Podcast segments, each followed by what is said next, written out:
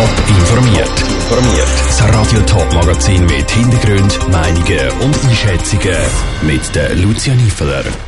Was Befürworter und Gegner vom Uferweg um den Zürichsee zum Ergänzungsbericht sagen und wie es Weihnachtszelt zu Rützlingen das Jahr mit Corona-Massnahmen aussieht, das sind zwei von den Themen im Top informiert.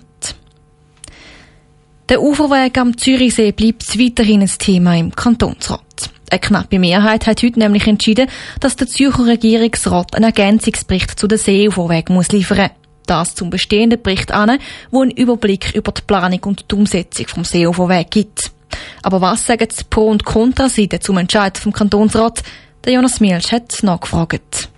Eigentlich hat der Zürcher Regierungsrat seine Planung von der Seeuferweg am Zürichsee transparent gemacht. Auf den Vorstoß von Mitte links an hat er einen Bericht erstellt, wo er aufzeigt, wie ein Seeuferweg soll vorangetrieben werden. Wie sich aber ein paar rechtliche Grundlagen geändert haben, haben die SP, Grüne und GLP einen Ergänzungsbericht gefordert. Dieser Forderung ist der Kantonsrat heute nachgekommen. Die Regierung muss bis in einem Jahr einen Ergänzungsbericht schreiben. Da findet Sonja Gerber vom Verein Ja zum Seeuferweg super. Ja, also ich habe das erwartet. Alles andere wäre aus unserer Sicht empörend, weil der Bericht, der vorliegt jetzt, der ist auf einer falschen Interpretation von der Rechtsgrundlagen erstellt worden. Die Regierung hat in unseren Augen jetzt über mehrere Jahre das Recht versucht zu bügen. Darum brauche ich jetzt eben einen Ergänzungsbericht, wo die aktuellen Rechtsgrundlagen berücksichtigt. Gar nicht einverstanden mit dem Entscheid ist der Hauseigentümerverband Zürich. Sie sind der Meinung, der Befürworter ging es nur darum, das ganze Thema weiterhin zu bewirtschaften. Darum sei ein weiterer Bericht nicht nötig, sagt Sonja Ruf, Präsidentin der Parlamentariergruppe Wohn- und Grundeigentum. Ja, meiner Meinung nach ist es einfach nicht nötig, ein Ergänzungsbericht. Äh, der bringt nicht viel mehr, es ist einfach ein weiterer Bericht. Aber äh, die Unterwegsplanung, äh, die liegt vor allem bei den Gemeinden am Stocken und Zusammenarbeit mit dem Kanton. Und ein weiterer Bericht bringt da überhaupt nicht weiter. So sagen laut Ihnen schon über 50 Prozent vom Seeuferweg am Zürichsee gebaut. Auch weitere Projekte sind schon aufgeleistet und darum hätte es den Ergänzungsbericht nicht gebraucht. Der Jonas Mielsch hat berichtet. Die Realisierung von einem möglichen Seeuferweg am Zürichsee bleibt ohnehin noch länger ein Thema im Zürcher Kantonsrat. Neben dem Ergänzungsbericht gibt es nämlich eine kantonale Volksinitiative. Das Komitee Verein Ja zum Seeuferweg erreicht am Freitag die nötigen Unterschriften für die Uferinitiative ein. Die verlangt unter anderem die Realisierung vom Zürichsee-Uferweg bis ins Jahr 2050. Glühwein heisse Maroni und Zimtduft in der Luft. Gleich ist wieder Weihnachtsmärzzeit. Trötzlingen soll das Jahr wieder das Weihnachtszelt stehen mit verschiedenen Markt- und Essensständen. Das Jahr aber neu auf dem Bärenplatz und mehr auf dem Boulevard. Und mit einem neuen Konzept. Janine Gut. Mit einem Schutzkonzept, das im Notfall könnte ausgebaut werden soll das Weihnachtszelt das Jahr trotz steigender Corona-Fallzahlen stattfinden. Aktuell gäbe es an den Ständen draussen keine Zertifikatspflicht. Nur im grossen Zelt, sagt der OK-Präsident Patrick Angern. Das Konzept ist aber veränderungsfähig. Dass wir auf dem ganzen Gelände 3G haben ähm, oder nur im, im Zelt nur 2G.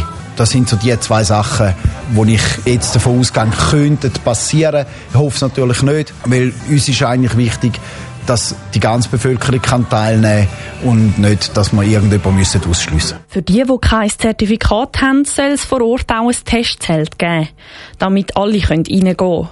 Sie sind einfach froh, wenn es das Jahr wieder stattfinden kann, sagt er weiter. Das aller Worst-Case-Szenario ist, dass wir am Mittwoch nachmittags das Zelt aufbauen und am Donnerstagmorgen wieder abbauen müssen, weil wir es spontan müssen absagen müssen. Weil es einfach heisst, man darf keine Aussenveranstaltungen mehr machen oder es dürfen nicht mehr wie Anzahl Leute aufeinandertreffen. Sie sind sich dem Risiko bewusst, aber versuchen trotzdem jetzt ein tolles Weihnachtserlebnis für Jung und Alt zu organisieren. Das Jahr können die Besucher auch beim Dekorieren helfen, sagt der OK-Präsident Patrick Angern. Wir bieten Familien die Möglichkeit, zum einen Weihnachtsbaum zu schmücken. Das heisst, wir haben 50 Christbäume auf Platz. Und da können Familien kommen und können einen Weihnachtsbaum schmücken. Wir stellen ihnen Kugeln zur Verfügung. Wir stellen ihnen eine Lichterkette zur Verfügung. Und auch sonst wird es beim Weihnachtszelt das Jahr viel Angebot für Familien geben. Und ein grosses Angebot an Essen und Trinken. Der Beitrag von der Janine Gut. Das Weihnachtszelt Kreuzlingen ist dann vom 3. bis am 5. Dezember auf dem Bärenplatz. Das Covid-19-Gesetz regelt die Bekämpfung der Corona-Pandemie. Zudem gehören auch das Covid-Zertifikat und die Unterstützungsgelder für Kultur, Sport und Wirtschaft. Gegen das Gesetz ist zum zweiten Mal das Referendum ergriffen worden. Am nächsten Sonntag ist die Abstimmung darüber. Die Gegnerinnen und Gegner sehen darin gefährliche Verschärfungen. Bundesrat und das Parlament stehen aber mit einer breiten Allianz hinter dem Gesetz. Aus dem Bundeshaus berichtet der Dominik Meyerberg. Begleitet von der Freiheit, der Reichler übergibt das Referendumskomitee Anfang Juli die Unterschriften an der Bundeskanzlei. 187.000 sind zusammengekommen gesammelt von Organisationen wie der Freunde der Verfassung oder vom Aktionsbündnis Urkantone.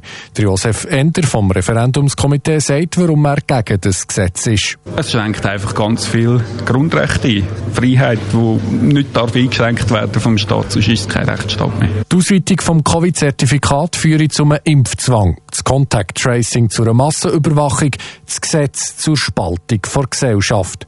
Unterstützt wird das Referendum einzig vor SVP. Der Präsident Marco Chiesa. Diese Covid-Zertifikat bringt eine Spaltung zwischen eine, die gute Geimpfte und die böse Ungeimpfte. Und das ist eine Diskriminierung und eine Ghettoisierung, das es schadet unsere Kohäsion und es spalten unsere Gesellschaft. Genau das Gegenteil der Fall, sagt das Ja-Komitee. Es besteht aus allen Parteien außer der SVP. Sechs Parteipräsidentinnen von FDP bis zu den Grünen betonen, das Covid-Zertifikat bringe einen Haufen Freiheiten zurück.